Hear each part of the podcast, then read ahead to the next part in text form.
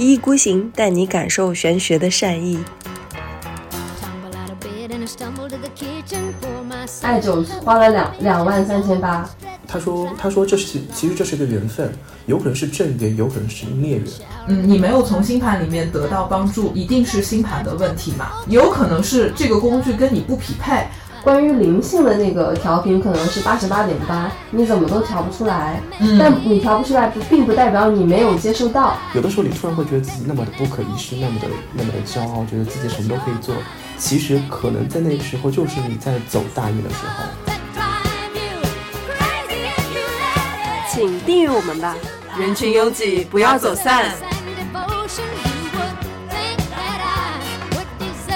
哇，这场听众还挺多的，因为因为标题取的嘛，就是 聊聊被玄学割韭菜的经历嘛，然后可能很多人被割过，对，是真的。对，然后那个是这样子，我们来来个开场白吧。嗯，对，大家好，这里是一意孤行，我是小林，我是贝拉。然后我们今天就是继续在 Clubhouse 上面，对对，我们今天还是继续在 Clubhouse 上面，就能继续呃聊聊吧。现在听众还挺多的呢，还有人举手呢。对，举手的人就 Sorry，现在先现在先不。就是不会放你们上来说话，因为我们就是会在在录节目，然后会跟我们的嘉宾 Kenny 去进行对谈。但是我们录的就一个一个小时以后录的差不多了，然后会有 Q and A 环节，是这个时候会请大家上来就是进行自由的发言。对，然后因为 Kenny 的这个呃经历可以起一个抛砖引玉的一个作用吧，因为非常的离奇。是。我觉得非常可以，真的是非常可以。对对对，非常可以。让 Kenny 来首先讲一讲他的这个很神奇的，是应该是去年发生的故事，对吗？应该应该先给他给大家介绍一下 Kenny 是谁。Kenny 是那个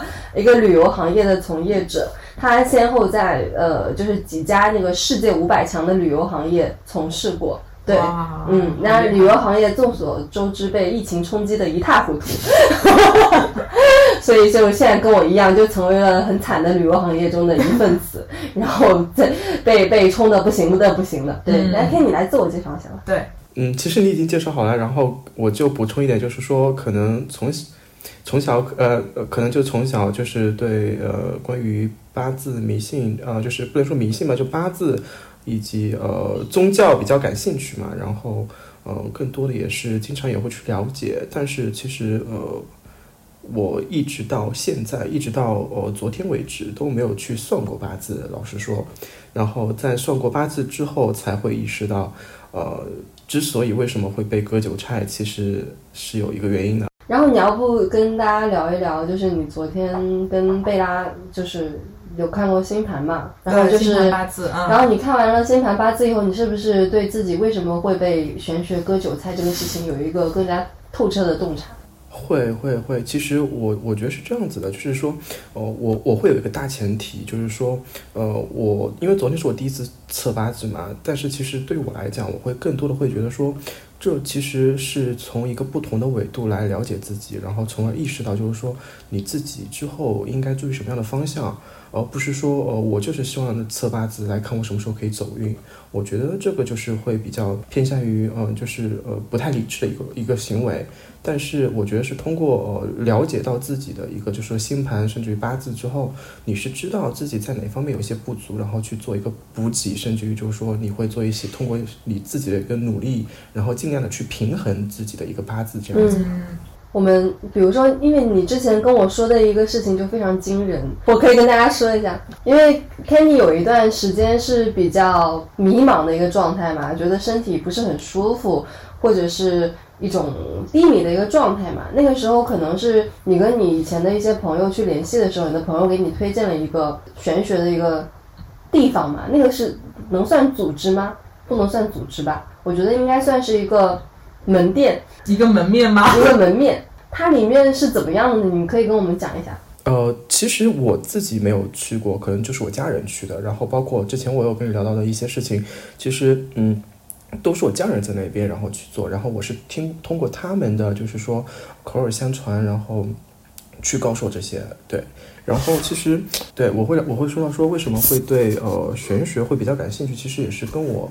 最开始就是的一些经历会比较相关嘛，呃，我有跟呃小林说过，就是可能在我刚出生的时候，然后我刚刚生下来，然后好像就是因为啊、什么问题，然后就导致就是一定要靠吸氧，然后呃去去去去度过了那个刚刚出生的前几天，但是到了第三天、第四天出院之后，然后突然之间，然后我的应该是肚子上面的脐带还是什么样子，然后没有系好什么的，然后就导致就是我的那个肚子开始胀气什么的。那当时呃找医院，然后甚至于什么呢，就通过当时找了一个当地的一个就是偏方，把什么门呃就是门头灰啊、什么指甲、头发这种东西，然后弄起来，然后把它弄成灰，然后再呃放到肚子上面，然后后来好了。那后来我长大之后，我妈跟我怎么去讲了之后呢，我会对就是说一些呃，就是说可能不能用科学解释的这些现象，我会抱抱呃抱有一种就是觉得是一个认知的一个状态，就会觉得说，嗯，我我就是我可能会怀疑，但是我也不说是呃，就是它不存在这样子，对。然后慢慢的，然后就是去去更多的去了解吧，就不仅仅只是玄学，然后甚至会去了解到佛教啊这些东西，对。嗯，那你那时候为什么会去做艾灸呢？这个呢，其实也是一个嗯很偶呃很偶然的一个事情。然后去年呢，我在上海，然后跟我的前老板吃了个饭，然后呢，我们在吃饭的时候，然后就在讨论一件事情，就说，呃，我们会说到，就是说你相不相信这个世界上有灵魂，甚至说鬼魂这种东西。然后那个时候自己，我我会经常去看一些关于这个方面的东西嘛。打个比方，我会就有人会提到，就是说抑郁症是不是可能就是说更多的不是一呃，可能就是一个心虽然说心理疾病嘛。但是是不是可以从玄学的方面来讲，就是说呃，你身上是不是有一些什么样的一个能量在那边，从而这些能量导致你有这些症状什么的。然后我就后来聊得蛮蛮就是蛮投机的，然后就会说说，呃，他我老板就说，哎，我也相信。然后他说我最近在做一个理疗，要不你明天跟我一起去看一看。然后我就是抱有一个兴趣爱好嘛，然后我就去了。然后第二天我确实真的是抱着一个兴趣爱好去的。然后去了之后呢，然后、我也没有没有没有没有没有没有没有说任何的话，然后就坐在那边，然后就看他去跟别人去怎么去沟通嘛。然后呃那个那个师兄，然后就到我了之后，然后他就说你来看什么？我说我什么都不看。他说那你来干嘛？我说我很感兴趣。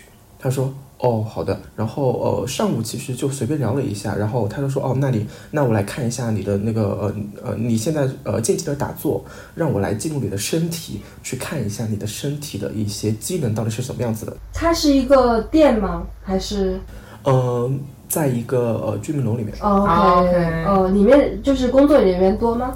呃不多，就两个人。估计像一个工作室一样的吧，就两个人对。，OK。对，就是把民居变成一个那个工作室这样子。但是其实除了我以外，还有很多人去。其实，呃，当然这个是后话了啊。当时呢，他让我干嘛呢？就是说让我静静的打坐，然后他说进入我的身体嘛。那看完之后，其实他就说哦，你的哪些哪些地方有问题。然后比如说你的他其实呃他说你的肾有问题，然后你的肝有问题，哪里哪里都有问题，然后就说了很多嘛。那当时其实呃我对我自己的健康其实是了解一点的，其实呃呃我我的肝会就是不是说那种不好，就是小的时候就得过肝炎。然后因为也是，其实后来也是呃贝拉给我算过之后，然后就是八字相关的嘛。然后呢，嗯嗯，后来我就想说，哎呀，好像是是真的是这个样子，是不是要让他看一看？然后，但是我就很纠结嘛，我就跟他说，那你给我一个时间考虑。那我就想说，我考虑之后我再来去找你嘛。那你给我就是吃午饭之后，然后我再来。吃午饭的间隙呢，呃，我就跟一个朋友打了个电话。那这个朋友是我一个比较信任的一个朋友，但是就是呃，跟可能跟玄学不搭嘎，但是是比较偏中医的。那为什么我会相信这个中医的朋友？是因为我真的觉得这个人是一个很神奇的力量，包括就是说他的一些正能量，包括就是说他对呃中医的一些认知，甚至于他呃所开的方子，其实都是以食疗为主。然后我有跟小林说过说，其实他甚至还干嘛，还专门跑到西凉那边，然后跑到当地的一些村子里面。然后我们会说到说古时候，呃，古人他们其实可以用那种绣花针，然后去治疗那个眼疾的。然后他是专门有学过，那个时候我胆子也蛮大的，然后我就让他说，我说那你来帮我试试看，然后他确实是帮我去做了，然后确实会有一些效果，所以说我很相信他。那我就问他，我说因为他是中医嘛，然后其实也是对玄学有一定了解的，包括艾灸，因为他也是做艾灸的，然后也会做针灸。我说你觉得这个怎么样？他说嗯，我不知道，但是呃，如果说你有这个闲钱，你可以去尝试。他说他说这是其实这是一个缘分，有可能是正缘，有可能是孽缘。那当时对我来讲，我说嗯，那那我要不我去试一试看看。好，那我就下午就去了。那更进一步让我能够觉得说我我真的会相信，在那个时候我真的会相信，是因为那下午我回去之后说好我要去试，然后他说嗯好，那我给你开，让我再让我再看看你的身体需要做多久，然后他就说要做做两个礼拜十四天的一个疗程，然后他就开始说应该怎么去做嘛，那他就说嗯现在你先呃闭上你的双眼，然后你就默心里去默念什么呃就是。对你的五脏六腑去说对不起，谢谢你，然后什么我爱你，因为其实你你以前把你的五脏六腑消耗太多了，那所以说你身上的一些什么冤亲债主没有走，然后就通过这样的方式，然后先把他们请走，同时他在旁边加持力量什么的嘛，然后就这么去做，然后那个时候我也不知道为什么，就可能是因为当时的环境，或者是说他的那些言语，让我突然之间哭了，而且还哭得蛮大声的。你为什么会哭呢？你现在没有办法知道当时为什么会哭。我现在会觉得说，是不是因为，嗯，怎么讲，呃，就是我现在会觉得说，可能是不是因为，嗯，怎么说呢？当时的环境影响还是什么样子？而且其实后来我发现，就是说，呃，不仅是我一个人，包括其他的一些就是在那边做治疗的人，啊，好像也是有这个反应的。所以说，呃，我我就保持一个中立的意见嘛，对吧？我就没有在那个。那后来呢，就开始去做。那整个疗程十四天也是花了将近两万三千八这个样子嘛。然后，而且是支付宝付款嘛。十四天的艾灸花了两两万三千八。呃，艾灸加针灸对。天哪，好贵！一天大概要做多久啊？呃，差不多是在一个小时左右。OK，一天一个小时，十四天，十四个小时，两万三千八，好贵啊！好好贵，嗯 嗯。所以说我我我其实还是蛮认同我那个中医的那个呃朋友所说的，就是说，呃，我我不会说就是可能是说。割韭菜或者怎么样，但是呃，对我来讲，我会觉得说，可能就是缘分，要么就是正缘，要么就是孽缘嘛。或许可能真的会有一些帮助什么的，但是但是就是现在，如果说你再让我去去去尝试说你要不要这么去做，我可能就会打一个问号，然后会更多的去思考值不值得。嗯，但我有个问题啊，就是因为对于我而言，因为两万三千八百块钱对我而言就是还蛮大的一笔数目嘛。对你当时难道就没有一点点的心疼吗？心疼这个钱吗？会觉得劝退自己吗？就觉得太贵了吗？会啊，会啊，我会劝退啊。然后我自己一直在跟自己做工作，但是就是我刚有说，我说为什么真的让我想要去这么去做？就是我那天就莫名其妙的哭了，然后就只是简单的做了这么一点东西，就是甚至还没有开始做这个理疗，然后他就说让我自己静下心来，然后就是说那刚刚说说那几句话。然后一下一下让我就觉得说，嗯，好像真的还蛮神奇的。然后可能就是一种缘分什么的。然后要不你试试看啊什么的。嗯，就是它其实让你看到了一些它可能有作用的一些可能性。对。是吧？对对对对对，那个时候其实也可能也是会抱有一丝呃一丝想法嘛，就是说好像应该是确实会有用的嘛，而且呃就是那个时候其实我我真的就是一直在就是在怀疑，然后就是说服自己去相信，然后再怀疑的这种态度，因为为什么？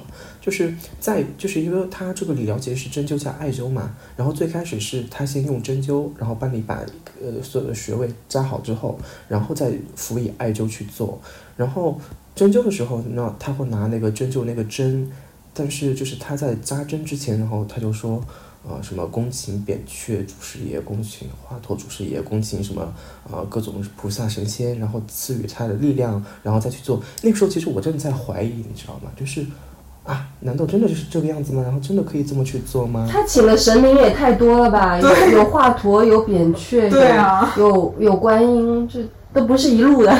对的，可能就是说，就是什么，就是各种医疗大神都来了。所以说那个时候我真的会怀疑，你知道吗？我会怀疑，但是我会想说，你本来就在这个理疗过程当中，你想怀疑，你可以在它结束之后，然后再去做这个怀疑。呃，然后那个时候就只能去说服自己，就是说啊，那你反正你钱都已经给了，那你先这么去做吧。哎，那你从这十四天的这个呃这个理疗里面，最后你会觉得自己有什么变化吗？无论是身体还是心理上面，为什么比较明显的自己能感觉到的变化？身体肯定是有变化的，因为为什么？因为艾灸跟针灸其实就是对人体会有好处的。我那个中医朋友跟我说过，甚至你在家里面自己去做艾灸，你每天去做艾灸，其实就是会对你有好处的。然后呢，呃，中间还有一个小故事，就是说某一天他就跟我讲，哦，对，呃，为什么那天那一次我我还会相信，是因为他跟我说，嗯、你你的元神出走了，所以说我们要帮你把元神给找回来。你的元神是指你的灵魂，或者是你的一些七呃，就是七魂六魄里面的某一魄。对的。然后他这么一说，然后我说，嗯，对的，七魂六魄当中的一魄，一魂。然后，然后我就说，嗯，好吧。然后他就跟我讲，然后在某一天，呃，你要打坐，不要让人呃，不要不要分心，然后他们会帮我请回来。然后其实那天晚上我跟朋友在别人家，就是在朋友家里面吃饭聊天，然后后来也是专门找了个时间，然后上去。然后做完之后呢，其实我没有任何的感觉。然后第二天他说啊，你的精神变得好好啊，然后呃好像你我们确实昨天晚上非常成功，帮你找回来了。然后每一天过去之后，他会说啊，你的今天精神变得很好，或者怎么样。但是对我来自己来讲，可能我前一天晚上睡得很晚，第二天我根本没有精神。然后他还会说你今天精神很好，或者怎么样子。然后我就会下意识的会会会去问自己，到底是真还是假？所以说，真的就是这种怀疑和自我。调整的一个状态，我觉得真的是是是在那个时候还是蛮那个的，所以说以至于现在我来想起来就会说，嗯，好像你有没有有一刻是后悔的？呃有的，那你有没有啊？我只是从一个消费者的那个角度去说，有没有有一刻是想要去维权维权，把这个钱要回来，就没有效。因为这其实在于在于，因为其实现在其实玄学行业还是比较鱼龙混杂的嘛。然后就是很多人都是标榜自己是某某大师，然后就嗯出来就是、也不能说骗钱这么的直接，就是其实他还是嗯溢价的溢价很溢价很高，就是本来可这个东西它按照它的功力可能就收个五百块钱就差不多了，对，非要非要收五千五万的那种，这样的人大把大把的在。那么就是如果说你就从呃商业的角度来言，你花五千块钱的东西，你买到了五百块钱的是呃东西的以后，你肯定想要去维权嘛？那你当时是不是没有想要去做这个事情？呃，我当 当时我不会，就是好比我之前说的，我就说，但它是一个缘分，可能就是你这就是你你你你这一辈子你就要经历这个事情的。那所以说之后花这个钱，其实后来我也我也尽量不让自己去想这个事情，因为没有必要。然后后来其实他有做这些事情，我就觉得说，可能我觉得是一半一半吧，可能会有一些作用。甚至于他到后面就是说，我们会说到说，在佛教里面，其实呃，在比如说初一十五的时候，然后他们不是就是会有一些人跑到寺庙里面去，然后会在比如说会做一些法事啊，然后甚至会写到一些花名，就是花名册啊，然后再去烧掉什么的嘛。那他们其实也在做这个事情，然后甚至于说他们说为什么会收这么多钱？因为他还会去帮你去做善事啊，然后帮你去放生啊什么的。我就我就觉得说，嗯，如果是这样的话，其那那那也行，至少对我来讲，我觉得就是说呃。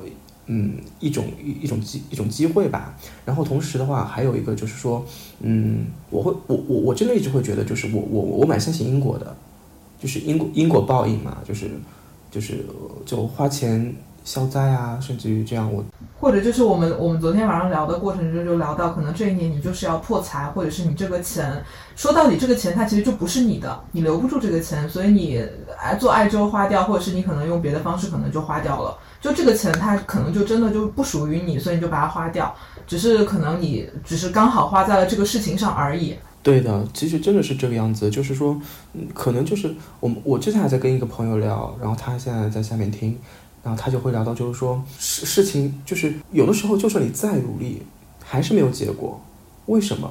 其实就是因为可能就是你你你你你的你的你的你的就是你会经历这个事情，但是如果你不努力的话，可能会比现在遭遇会更糟。嗯，我觉得你算是看得非常开的一类人，而且他还从这个事件里得到了一些更多的感悟，哎，更多的感悟，是我觉得蛮还蛮好的。因为有因为有一些人，他比如说呃碰到你这样的情况，他会觉得自己被骗了，嗯。然后他会就是心生不甘，就会很多负面情绪会出来。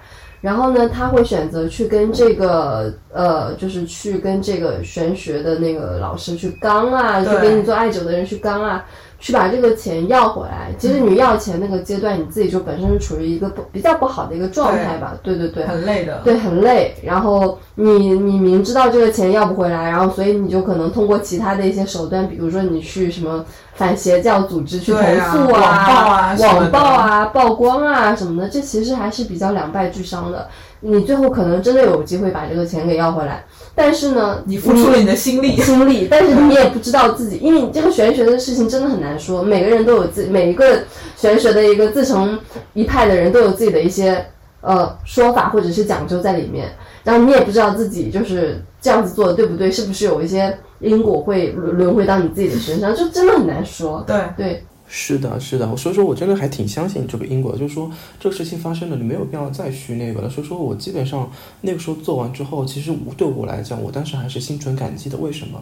就是我会想说，不管怎么样，你做了艾灸，你做了针灸，其实就是对你身体有好处的。嗯，也不是毫毫无收获。对，对的，你你你不是毫无收获，你不是那个，所以说我当时我我就会抱着这个态度，然后呃后来我其实也没有怎么去想过这个事情，只不过后来然后再去复盘这件事情的时候，会觉得说当时是不是会还是会有一点不理智、不冲动或怎么样，然后所以说其实有的时候后来我就会跟朋友去也会去说这个事情嘛，但是其实更多的不是说呃跟他们去讲我被割韭菜，而是说更多的可能会说呃是不是呃在你遇到这种事情的时候，你要再注意一下，或者是你要再再好好的想一想，是不是应该这么去做或怎么样。嗯，嗯而且说实话呢，剩下的一半那个比较悬的部分，就是大家都说不好，说不定它真的对你有帮助，只是你感受不到。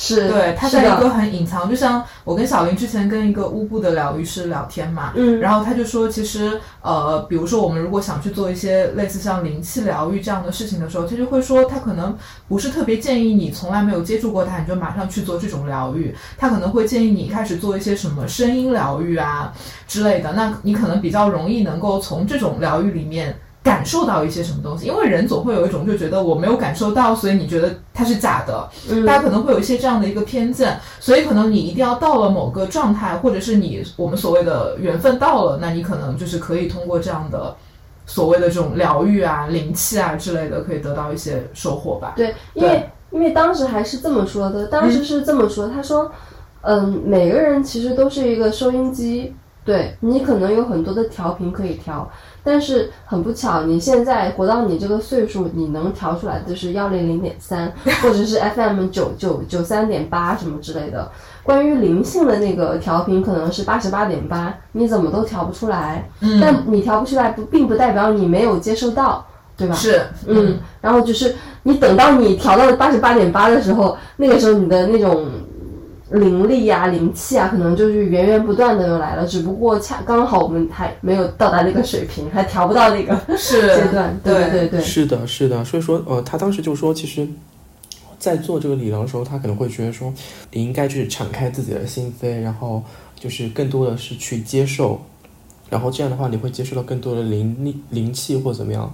所以说，其实有可能他说是对的，但是对我来讲，可能还没有到达那个就是地步或是什么样子，因为他会跟我讲啊，其他人有的人啊怎么样怎么样，那呃你你你也很不错，但是其他人可能会更好一些。其实对我来讲，我会觉得说，嗯，好像如果自己没有到达那个地步或怎么样，其实也不要再去勉强自己，我觉得是这样子。但我觉得那个玄学的这种疗愈，或者是一些玄学算命这种东西也好，它本来就是一个很两难的事情。就是我我非常非常认可你刚刚说的，就是如果我充分的相信它，然后打开我自己，你可能会收获到更多。但是万一它真的是一个骗子，然后你把自己全部打开，其实是一个会受到很很大伤害的一个这样子的一个可能性嘛。对，所以就好像很难。虽然这个话是很有道理，但是人总是有防备之心嘛。嗯，就真的很难去判断他是不是一个靠谱的疗愈师，或者他的这个所谓的什么找元神这种听起来很玄的东西是不是靠谱，真的很难很难找到一个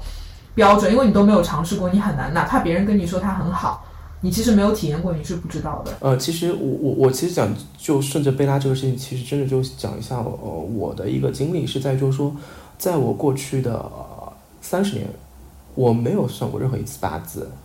然后，其实在我去找贝拉的时候，我会抱有一丝的戒心的。说实话，因为我会想说，嗯，到底适不适合，或者说该不该给？因为其实呃，我妈其实也会一直跟我讲说，不要轻易的把自己的八字给人家，因为这个中间就是涉及了很多事情嘛。然后，但是为什么我想去算？我会觉得说，确实是去年，因为去年是呃甲子嘛，然后对我来讲，就是确实还是蛮蛮有影响的。然后包括就是说，呃，包括想看一下之后的一个运程什么样子。然后，嗯，突然之间对他产生一个信任感，是在就是说，他简单的跟我聊了一下，然后我会发现他所说的这些东西，其实真的好像跟我的生活是有一些相关的。然后在我跟他很详细的去了解之前，然后他给到我的一个 PDF 版本的一些文字的解析，我突然会觉得说，这个真的是印证到了我。前半生，嗯，复盘了人生，你还给他复盘了，嗯，对的。然后，然后我会觉得说，真的就是说，呃，这个不算是迷信，而是说你更多的是对自己的一个了解，不同维度的了解。就回到最开始我说的，就是对自己会有不同角度的了解，然后更加理智的、更加努力的去从那个方面，然后去提升自己，然后去补足自己的八字。是的，嗯嗯，是的。对，因为因为昨天给那个 Kenny 看，我们其实打了那个咨询电话嘛，但打之前，因为 Kenny 说他对呃八字的兴趣会更大嘛。然后，因为八字是一个大家可能很陌生，你一下跟他讲这个行那个克，其实很懵，所以我就给他写了一个大概的一个 PDF 的一个大纲吧。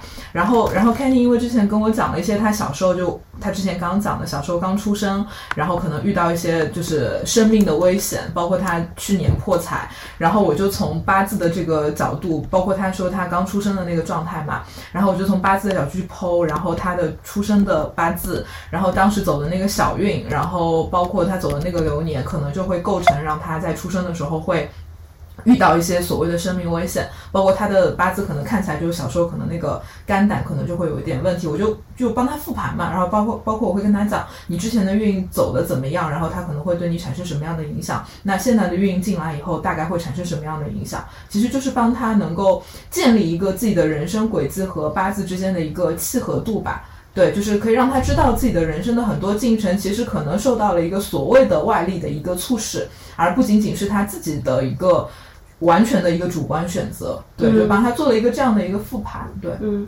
对，真的是这样子。对，昨天还聊到，就是说，有的时候你突然会觉得自己那么的不可一世，那么的那么的骄傲，觉得自己什么都可以做。其实可能在那个时候，就是你在走大运的时候。对的，就是命，就是运走得好。然后之后可能突然之间，然后你就你你你你你就一下子就就倒塌了，这样子确实真的是这样子。那如果是这样的话，其实会对自己更加的，就是就就会觉得说应该去注意一些什么事情吧。对，我觉得 Kenny 是抓到了看 看盘或者是看八字的一个重点，是吗？就我们上次不是夜聊那个节目，我就我就说，其实我觉得八字最好或者是星盘最好的一个方式是。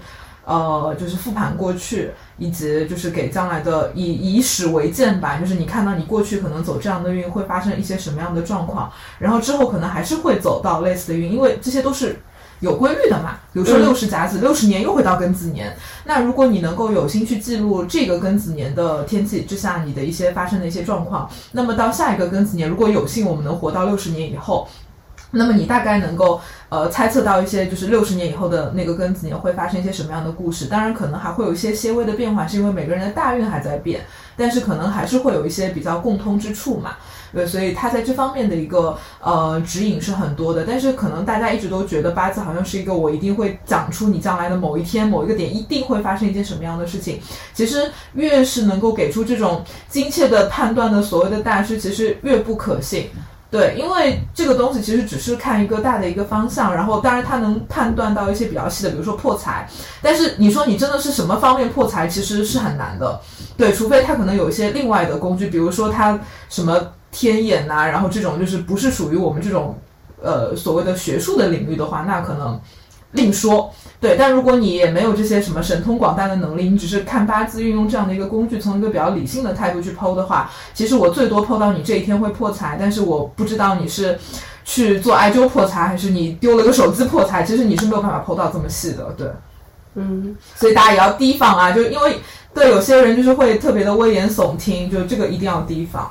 对的，对的。所以说，其实对我来讲，我我也没有去问贝拉，就是很详细的东西，因为是在就是说，你你只能就是尽量的就只要知道一个大概，然后的话就是呃你自己去规避就好了。因为其实说到底还是是福是祸，你还是躲不过的，就该来的还是会来。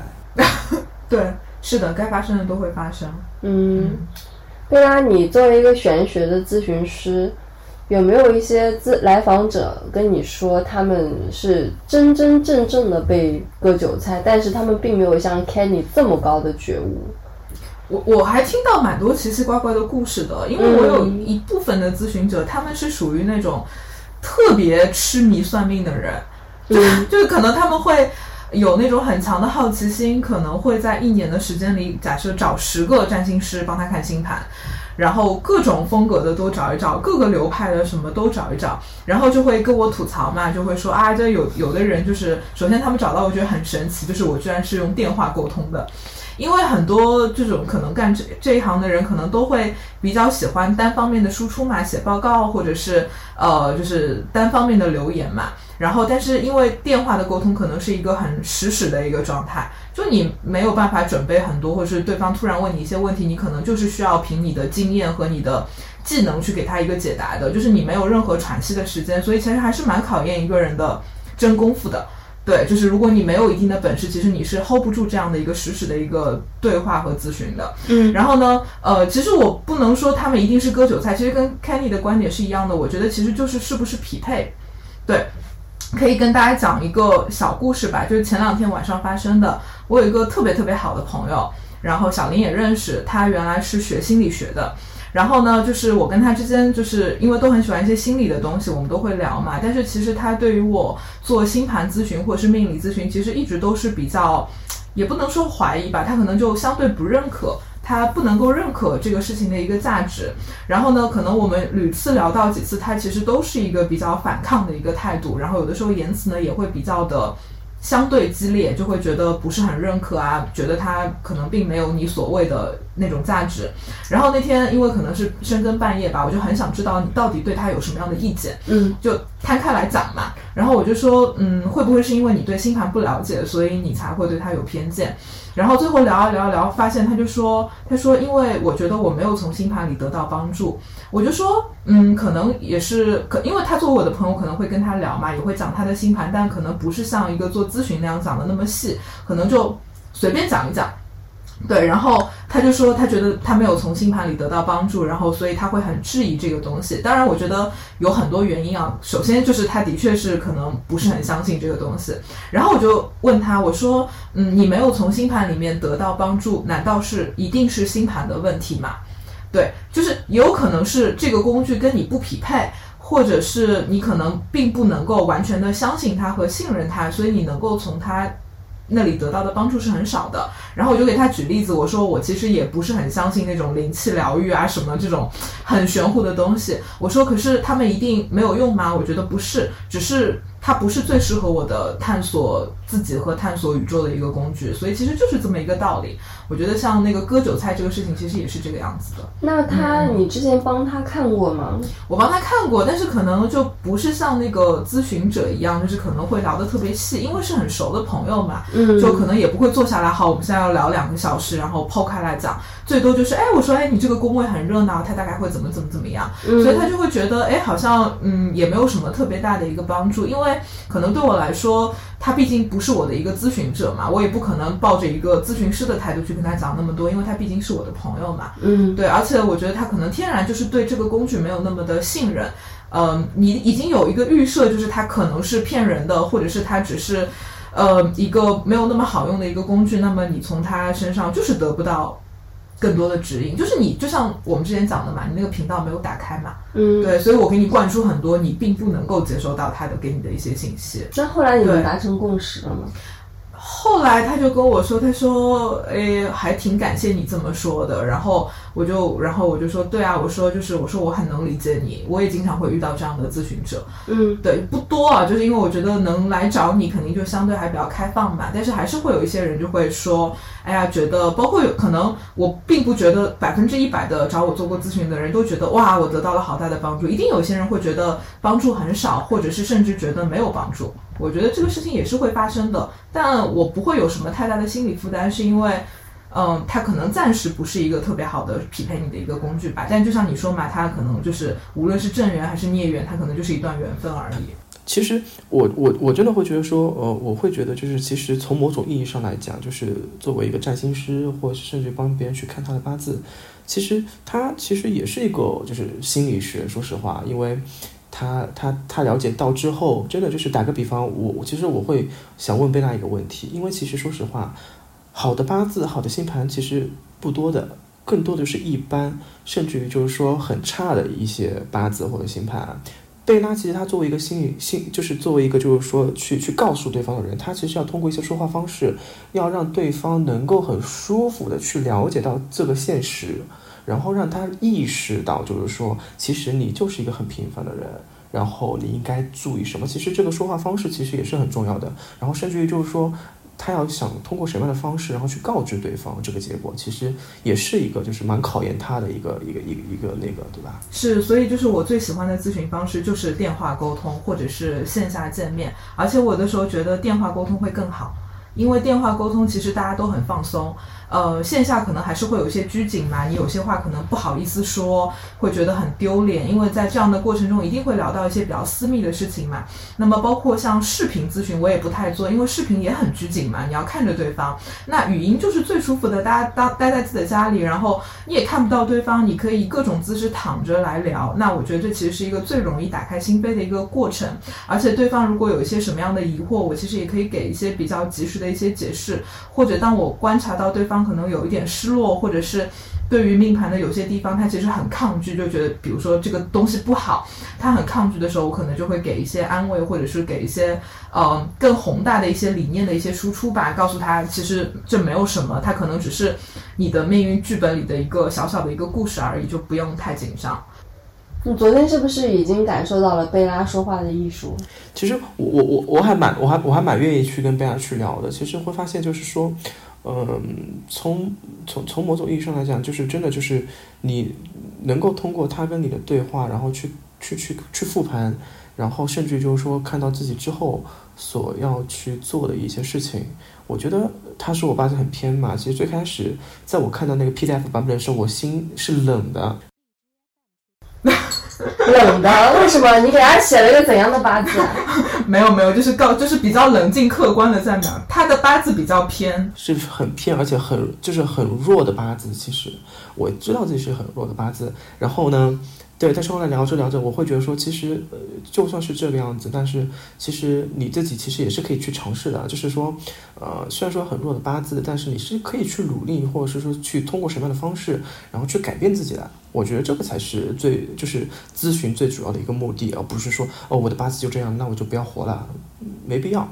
所以说，真的就是，呃，在在我在我做完这个之后，然后我我我我就跟我一个朋友去讲了嘛，然后那个朋友，然后他就他他就跟我去吐槽，然后就是被割韭菜了，然后也就是跟我同时期，我说天呐，你你你你你你找那个人还不如去找，就是跟跟我去去算的，因为他非常准，然后他也是就是因为他其实会觉得说，呃，因为跟前男友分手，然后包括呃工作，包括换房子，可能会一系列会有一些压力。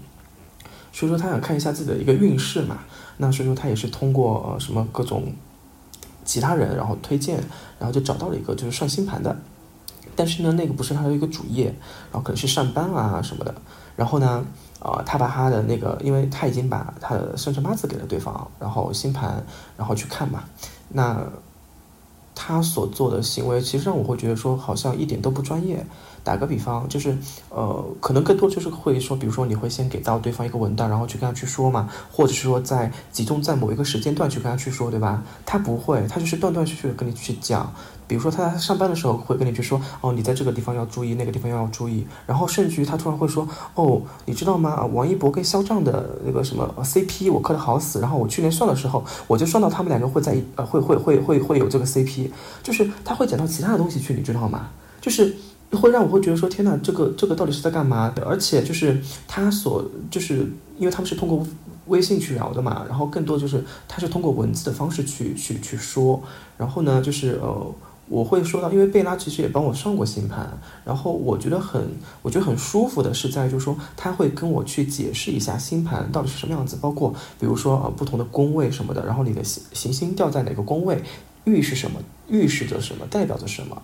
但是那个人不会，就直接就说你会遇到什么事情，比如说什么啊、你的你你跟呃你你的钱全都是是你的爸爸给的，然后呃什么你的你你你你现在所住的房子不好好，这种我就觉得不太专业，而且这个东西我我会觉得说我会有一丝怀疑，是在就是说很多时候一些呃所谓的大师，他其实会根据你的一些行为、你的一些回答，然后顺藤摸瓜的顺着你这个方向去做一些推测，所以说我会觉得说，嗯，我就跟他说，我说好像啊、不是那么的专业，然后可能你你会被被被割韭菜，可能跟我一样的命就是破财运、破财印，所以说哦，你就当你就当花钱买教训吧，然后你不要再去找找了，对。对，嗯哦，这个我觉得不管你的看盘或者是干八字的技能怎么样，这个太不专业了，就是这个工作态度就很不专业。嗯你要服务，你收了人家的钱，你要提供一个服务，你至少要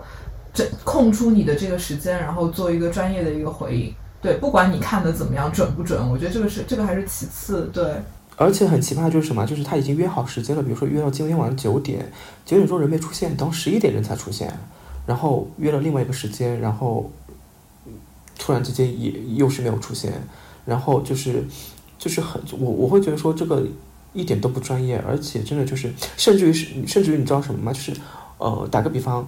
贝拉，我会问你一个问题，对吧？就是比如说，我会说，哎，这个行星在哪个宫位，代表了什么？我会去重复，对不对？然后我会去，因为我自己想要去了解到底是什么嘛。然后他好像会有一点防备心，他会觉得说，你为什么要问这么多？难道你是因为通过向我去做这个星盘的那个占卜，然后来学什么东西的？哦，我知道，他怕你抢了他饭碗是吗？哦，我理解，嗯。就是那个人他极其没有安全感，要么就是他答不上来，要么就是说他太以小人之心度君子很很小气，不愿意就是授人以以渔那种感觉，嗯对，因为大家其实都是在分享嘛。其实你你作为一个就是说呃占星师，你是要把你所知道都是分享给对方，你要不然他怎么去觉得说你是对的，然后你是有这个能量的，你懂我意思吗？对，而且我还遇到过最离谱的，就是我有一个咨询者嘛，她是东北妹子，然后你知道东北妹子很爱算命，然后她就跟我说嘛，就我们那天聊了好久，因为就东北人真的跟她聊聊天像在听相声一样，又很开心，聊到最后就是都在她在讲嘛，然后她就跟我讲她的一些算命经历，她说她有一次找到一个平台，好像是一个新加坡的一个命理组织，然后那个平台上可能有很多的。呃，不同流派的占星师也好，或者是什么紫薇什么各种流派的那些老师，然后呢，他找过那个流派最牛逼的那个老师来算嘛，然后那个老师就跟他说：“好的，我接下来告诉你重点信息了，你的人生的转折点在二零二二零一零年、二零二零和二零三零年这三年里面，因为这个三年你会发生很重要很重要的事情。”结果我看完他的八字，这三年就这三年就是他换大运的三年。嗯就十年换大运嘛，然后那个老师就跟他讲的，就是他当时听见，好的，我记下来，这这一年对我很重要。我就说，天呐，这个你只要下一个八字排盘软件，你就能看到这三年对你很重要，就特别扯，你知道吗？然后我就说，天呐，那已经是这个平台的头牌老师了，居然都那么的扯，对啊，他因为他其实就是欺负你不懂。因为你如果是一个完全没有接触过八字的人，其实你不知道八字还有什么十年大运啊、流年，你根本对这个一无所知。所以你他讲这些信息点出来，你就会觉得他好厉害，他居然能够讲这些细节的东西出来。他讲的东西是最浅的东西，是啊，但是如果你对八字完全不了解呢，你听了就对啊，你听了就会觉得哦，我二零一九年会发生一件重要的事情，你就会有那个意识。然后包括你可能二零一九年换运，你真的遇到了一些奇怪的事，你就会觉得哇，大师超准。嗯，其实就是这样的一个嘛。你知道吗？我小时候，嗯我我我，你想，我小时候我。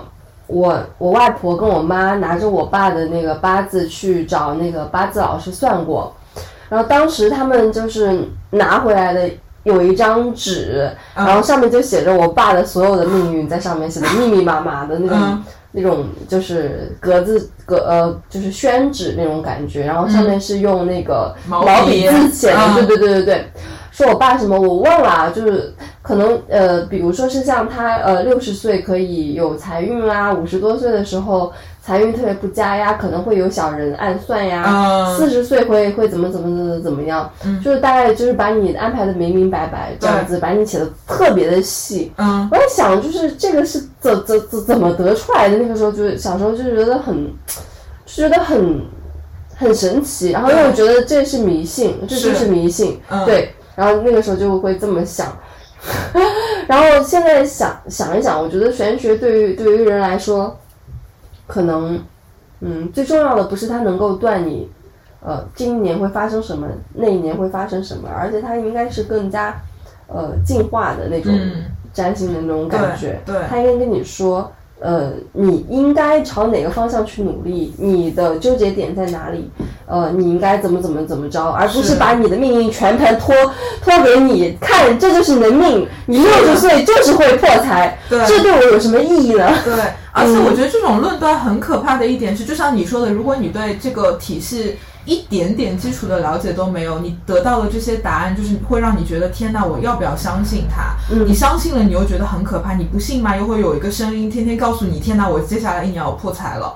你会很害怕，但是如果你能够知道一些它哪怕很浅层的一些底层的东西，你可能心里都会舒服很多。哦，就是其实呃，针对于那个小林说这个，我其实就是很想引引引入一个故事，就是啊、我们就是佛教里面都会说到一本书叫《了凡四训》，这本书其实就是跟这个跟你刚刚所说的是大概是一样的，就是说呃，就是有有有有一个人嘛，然后四十多岁，然后他。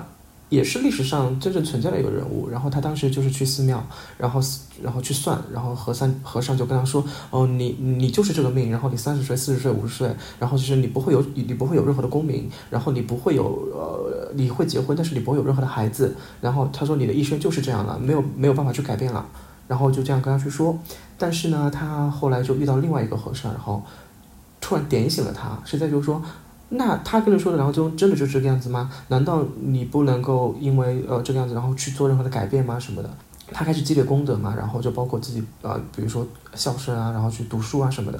然后其实到最后，他其实有很大的一个功名，然后包括就是说，呃，他也做了官，然后有了妻子，甚至于到最后也是有了孩子。所以说，其实就说你你你完全是可以通过这样去改变的。所以说我我我觉得就是是是是是这样子的。我有一点很好奇的一点就是那个，嗯，Kenny，你为什么突然之间会对，也不是突然之间吧，你对佛教为什么会这么感兴趣？是你从什么时候开始的？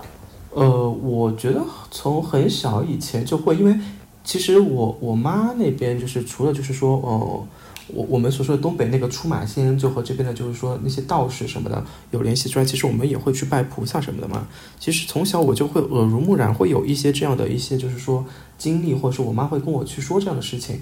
对，然后呢，我我会对这方面也会比较感兴趣，然后包括长大之后，然后也会去寺庙，然后去看一看，去干嘛。但是更多的就是说去去去看，然后去去了解，去了解关于这个佛教的东西，然后并不会说就是说那么的迷信去做任何的事情。对，嗯，而且昨天我跟 Kenny 聊的时候，就是因为看他星盘之类的，其实他也是属于那种，呃，比如说他有日暮合相啊，然后他十二宫群星十二宫，所以他的星盘里其实有很多这种我们所谓的形而上学的能量。所以我们昨天在聊的过程中也是说，就是他经历的这个事情，可能也是。就是命里安排的一个剧本吧，或者是他因为天然的对这些东西感兴趣嘛，所以他就会做很多的尝试。所以其实说来说去，呃，人的那个经历其实也是你的这个所谓的命盘，或者是你的这个底层的这个剧本的一个外应，它其实只是一种外应。所以就对有的人来说，他可能遇到的不是这样的事情，他可能是。买了个手机，或者是他掉入了消费主义的陷阱，买了一个很好看但是很贵又没有用的东西。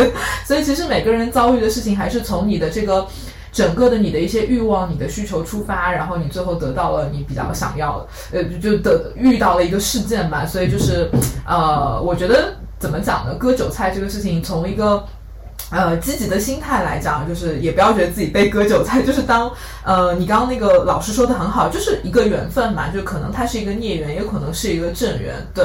然后我之前也是有遇到那个咨询者嘛，就是找我看星盘，然后我一般都会跟他们聊说，哎，你对星盘了不了解啊？就以前有没有呃接触过星盘？然后其实有好多人都会跟我说，他们以前有找占星师帮他们看过，然后我就说，哦，那挺好的呀。我说，那你我觉得你应该对星盘有一些基础的了解了。然后我说，那我把星盘发给你，然后我们聊的时候好像可以更顺畅一点。然后结果对方拿到星盘说，哇，原来我的星盘长这样。然后我说，你不是找人看过星盘吗？你连你的星盘长什么样都不知道吗？他说，他说对啊，他说我呃，对方也不会把星盘发给我，然后也不会跟我讲，就只是讲一些那个那个结论而已。然后我就很震惊，我想那好歹你给人家看一下星盘吧。所以我其实也很好奇，就是可能是不是真的有有一些所谓的占星师，他们很害怕被偷去了一些技技能啊？就比如说我会看占星，然后我就不想告诉你星盘是怎么解的。为什么呢？这是不是？但这是都是公开的教材啊。会怕被抢了饭碗吗？啊？那会吗？我不知道啊，因为我我没有这个顾虑。我觉得如果你有这个能力，你也可以去做占星师，然后造福人类啊，嗯，就很好啊。就是，对啊，我觉得是这样子的，嗯就是因为你做占星师，你做呃，你做那个玄学什么来访呃，就是玄学咨询师这样子，你的初衷跟一般的人是不一样的。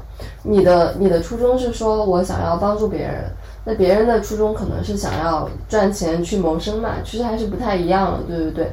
如果说你你你，我记得你之前有说过一段话，就是说，呃，你愿意去把你的一些呃经验，你对于占星的一些技巧，你去全盘的呃就是呃交给别人，你希望别人跟你看一次星盘以后，他就会再也就只跟你看一次，嗯。他后面再也不不需要来找你。是的，因为授授人以鱼不如授人以渔嘛，对你跟他说完这一次，然后你把里面的一些技巧跟他说了以后，他以后自己在家里就可以自己看。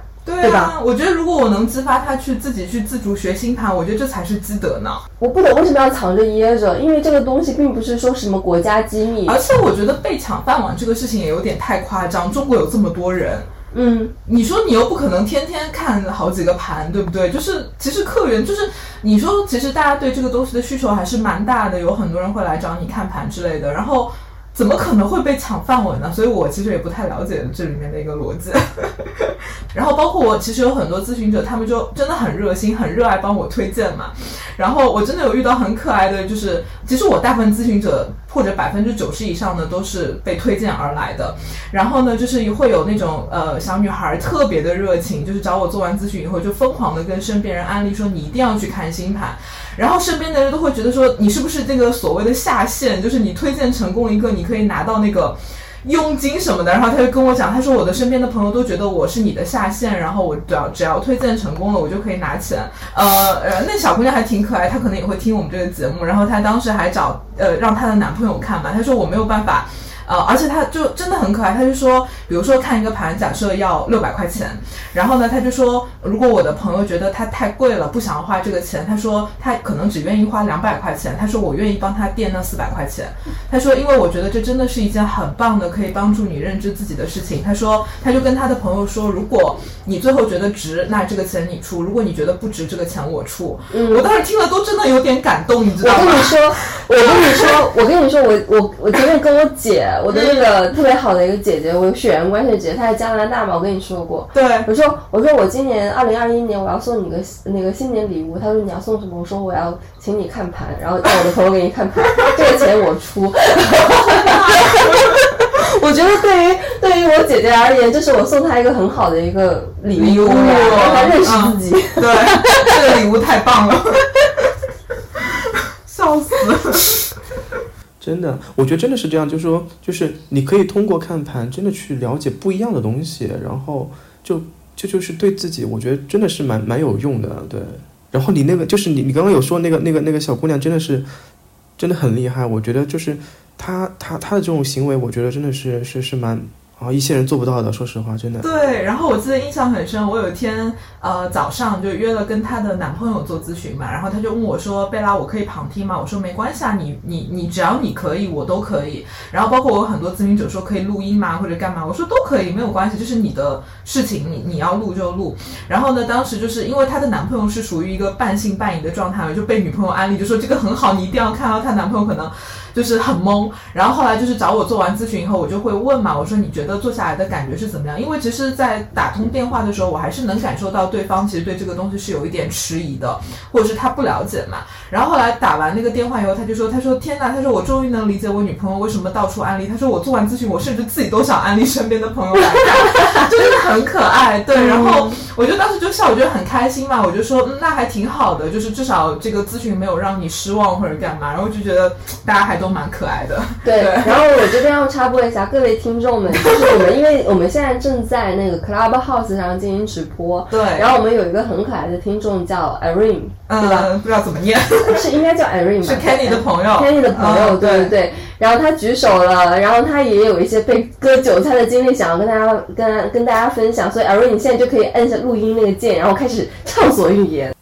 嗯，我就说，因为我去年就是我其实也是我我也是干旅游业的，我跟 Kenny 就是他们之前围巾，我们公司和他们合作的时候我们认识的，然后就是我去年也是因为疫情就是异国恋又失恋，然后又工作丢，我就觉得很不顺，我就说我想看看说一个方面是工作上的东西，一方面是感情上的，还有一个就是。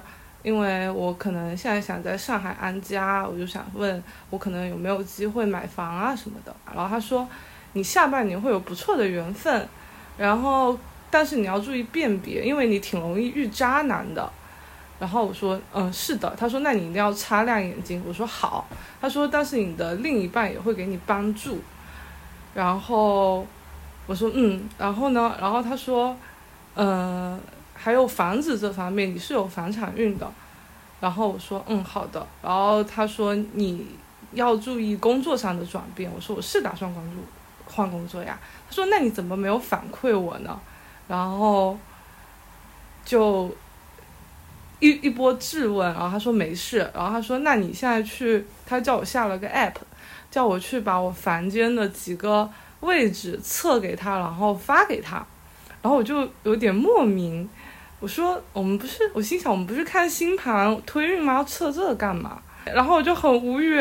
然后我说我们能不能先聊星盘呀？然后我说这个有点我有点不明白这东西。他问我你是不是困了？我讲对的。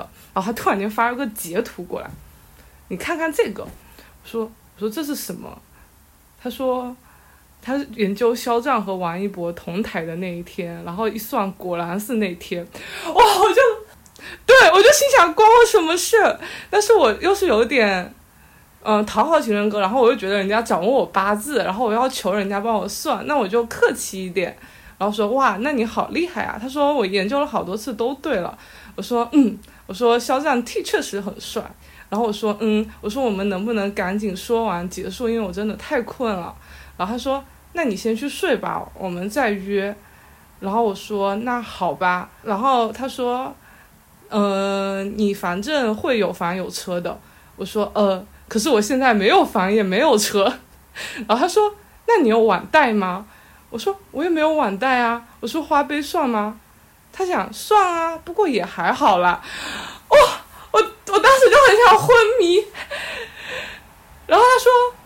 他说：“反正你就是一个玩乐的盘，遇到男生渣一点。”然后我说：“嗯，我说那谢谢您，我们能不能约一个时间，我们好好聊？今天真的太晚了。”然后他说：“那你睡吧，他明天把你家罗盘给我，还我给你调一下桃桃花，那你避渣男。”那我就觉得可能是他的性格这样，人可能还是蛮好的。然后我就第二天又找他了。他说，然后我就跟他说，我今我们什么时候可以呀？问了两句，一直没有回我。然后他就回了我一句，你把你拍的那个截图，就罗盘的截图直接发我就好了。然后我说好，那我们约几点？他也没有回我。然后我就发给他以后，就可能晚上八九点发给他，一直到又是快一点的时候回复的我。然后他开始给我讲这个，你这个是大门。你这个是水龙头，衣柜也拍给我一下吧。然后我就说，我刚搬进来这个房子，我没有衣柜，我还没买呢。他说，那你发水龙头给我。我说好吧。他说你的水龙头是合格的，可以帮助你。然后但是你要注意出水，不然会让你月经不调，特别是狗年。我说可是我住不到狗年吧，今年是牛年，狗年还有十年得。他说，那你住这个房子多久了？我就心想，我刚刚跟你说我才租搬进来没一柜啊，我又跟他说了一句，我说我刚刚搬进来不到一周，他就发了一一串点点点，我心想我也很无语。他说那这个房子对你影响不大呀，我说啊哈哈哈，我就已经很尴尬了。然后也就是昨天，然后他说，我说您是不是太晚了？我说我就直接问您，您方便语音聊？我说我觉得这样打字，嗯。就效率有点低，对，然后他说不行，他说我儿子在旁边，我说那我们约明天好不好？也是周末，我们好好聊一下。然后其实昨天晚上我已经找贝拉了，我已经找 Kenny 狂吐槽，我都我都跟他说我我说我都已经不想跟他聊了。然后 Kenny 劝我，他说你这钱都花了，不如你就听听他到底怎么说的吧。然后我就说那行吧，我就又到了今天早上。然后说来了来了，然后他上来又开始他说，你这个盘财运很好，不过你的房子有问题，容易引起月经不调。我就心想，对啊，我就很窒息，然后我就很崩溃，我就已经不想理他，我就狂跟 Kenny 发信息吐槽。然后他在说什么？呃，我觉得你妈妈在跟你经济很大，然后你们家女性都会帮你聚财。然后我就跟 Kenny 说。可是我的钱都是我爸和我舅给的哎，我们家的钱都在他们手上哎。然后他说，嗯，那你喜欢养小动物是吧？然后他说，可是你的盘不太容易养。可是我没有养小动物，我就觉得他是不是看我的朋友圈或者其他，因为我偶尔会发我室友的猫或者什么，我就说我只喜欢逗，但是我不喜欢养，因为我觉得养花精力，负责要负责任，因为我而且我工作也挺忙的嘛，我说我没有这个精力。他说。看你明年会不会养一只？如果大呃明年压力很大，你会养一只宠物来陪你。我就跟 Kenny 吐槽，我说我都说了不爱养，而且因为我这时候其实情绪我也知道我对他抵触，还有就是本来就很忙了，养小动物也要很花心思很照顾，而且养狗，我压力大的情况下，我怎么可能去养小动物呢？从头到尾没重点，我就说。明我就想扯回来，我说我明白了，我说大师，我们能不能先讲星盘？比如说你现在跟我看看这几个星盘啊，聊聊掉在第几个宫有啥影响？然后你说的推运咱推一推。他说我就是在分析你的盘啊，不然我怎么会跟你讲这些呢？然后他说你明年什么土星回归到第六宫了，然后这两年生活也不会舒适，然后呃工作上也会口舌。我这不是都在给你讲吗？你懂星盘吗？他就这样问我，我说，我说我懂一点基础的，我我就跟 Kenny 说，我要说我懂一点，让他不要再忽悠我了。结果他说，他说，我说呢，你怎么会找我详细研究分析命盘？我跟你说，你想这样学，你是学不会的。我就懵了，我说，我不是想要学，我就是因为自己。感兴趣研究了一点，我觉得挺有意思的，想找一个专业的人帮我完整的看一看。然后我说您继续吧。然后他就说，呃，你反正就是有房产运，你跟家人也会好，但是你聊天压力会有大，特别是一对一关系，而且你不适合玄学这一块。然后他说你可是，但是你学习能力强，就是这些很很散的废话。然后他就说了一堆。然后我也不知道要回答什么，我就没有任何回复，我就在旁边跟 Kenny 吐槽。然后他发了一个，他说：“而且你一对一关系也有问题，比如现在你想从我这里学东西，你这样学不到的。而且我跟你说这么多，你完全没有反馈。”我心想：“你要我反馈什么？你说了啥？” 我就很窒息。就是从头被这个人搞得窒息了三天，然后他就立刻开始教育我，所有的咨询都是有互动的，不是你听我说，你不给我任何反应，那我怎么帮你呢？啊，我就很窒息，然后我又劝自己花钱了就不想要了，我已经不想聊了，但是人家拿着我的八字，还是不要得罪别人。我说那，哦，我我就说明白了，明白了，那。我就又想拉回来，我说那我们看看，呃，感情和事业这一块呢？他说，这个东西都是你自带的，也要和盘。反正你自带这样的状态，就是有口舌。你没结婚吧？反正你注意另一半就好了。就是又是这种话。然后他说，结结婚这块你要多磨合，你能看出来吗？然后我说是要多前期多费劲一点是吗？他说对啊。他说你这样从上面看得出来吗？我说我看不出来啊。他说你不是说你懂吗？啊，我就。然后我就好想说退钱，然后 OK 你就劝我破财消灾，他就说他的两万多的事情，然后反正我就很无聊，我就很想结束对话，我就说算了算了，就这样吧。我说可能反正之前也说我会漏财，就当这次漏了，我就想结束对话，然后我就找了一个借口说啊谢谢谢谢懂了。你知道最骚的是在后面，他说啊。反正你会越来越好的，你运气就不错啊！你看我平时只跟人家说一个小时，你看我加起来都给你说了多少了。我心想你给我说了什么啊？然后他说，反正你要记住，呃，你你要注意工作上的口舌，然后你要注意下半年的桃花，然后呃，你今年是你好好要思考的一年。然后我说好的，记感谢感谢，我记下了，记笔记记笔记。他说。记笔记？你在记笔记？你是在学吗？哇，我就不知道怎么回。然后我说，我说没有，我是想要记住你说的话。然后他，我说，他说好的。然后他又给我闲扯了一些有的没的。然后他说，我说我就很想结束对话。然后又扯了些没有用的信息。然后他突然间问了，让我最最最最最觉得他一点都不上心的一句话。他问我，你属什么来着？我说。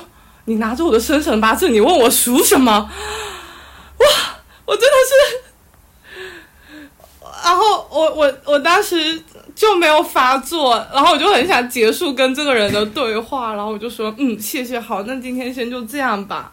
然后他还说他又补了一句，然后他说我觉得你跟射手和双鱼的人非常的合得来，我呸嘞。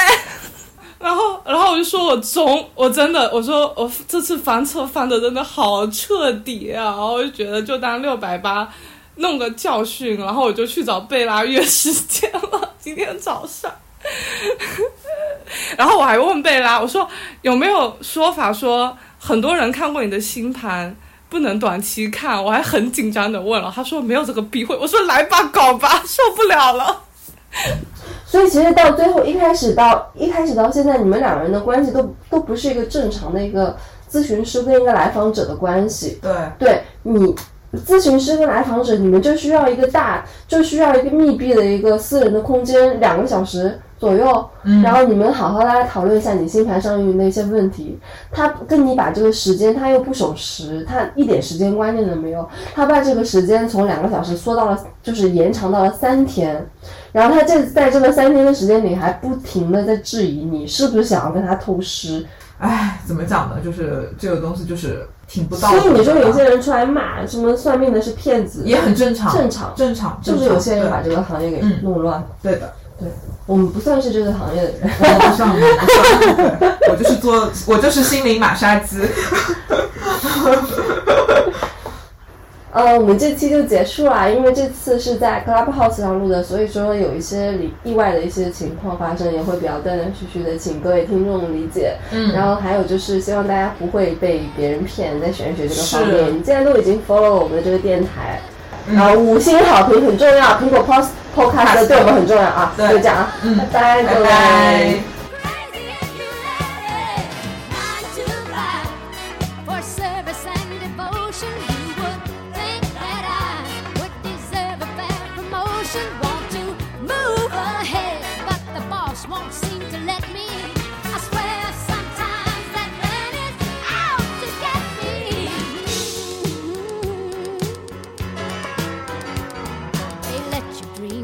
Watch him shatter. You're just a step on the boss man's ladder, but you got dreams he'll never take away. In the same boat with a lot of your friends, waiting for the day your ship will come in and the tide's gonna turn and it's all gonna roll your way. Working nine to